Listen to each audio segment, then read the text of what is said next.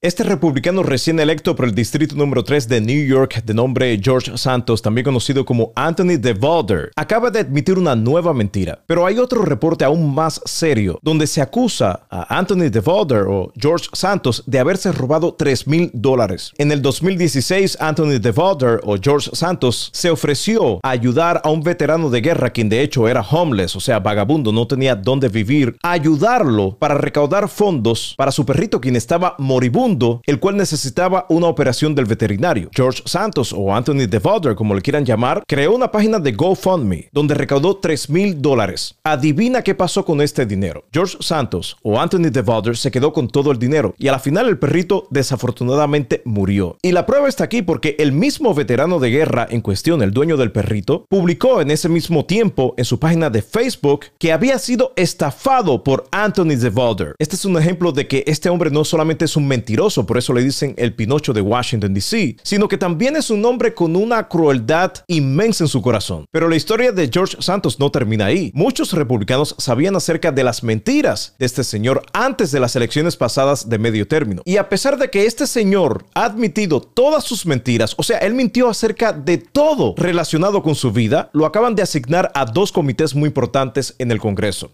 El primero es el Comité de Pequeños Negocios, que va a investigar, entre otras cosas, los fraudes con estos préstamos del PPP. Me imagino que dirán, bueno, este señor es experto en fraudes, no, no porque los investigue bien, sino porque él mismo lleva a cabo estos fraudes. A lo mejor por eso lo pusieron en ese comité. También está asignado al Comité de Ciencia, Espacio y Tecnología. O sea, la ciencia y la tecnología está completamente divorciada de la mentira, pero no, de todas maneras los republicanos lo asignaron a este comité tan importante. Y ahora la nueva admisión de George Santos o Anthony DeValder. Hace unos días se publicó esta foto donde se cuestionaba si él había participado o era drag queen en Brasil. Bueno, él primero lo negó, pero luego tuvo que admitir que sí. Esto fue lo que dijo Anthony DeValder o George Santos cuando le preguntaron si realmente él era drag queen en Brasil.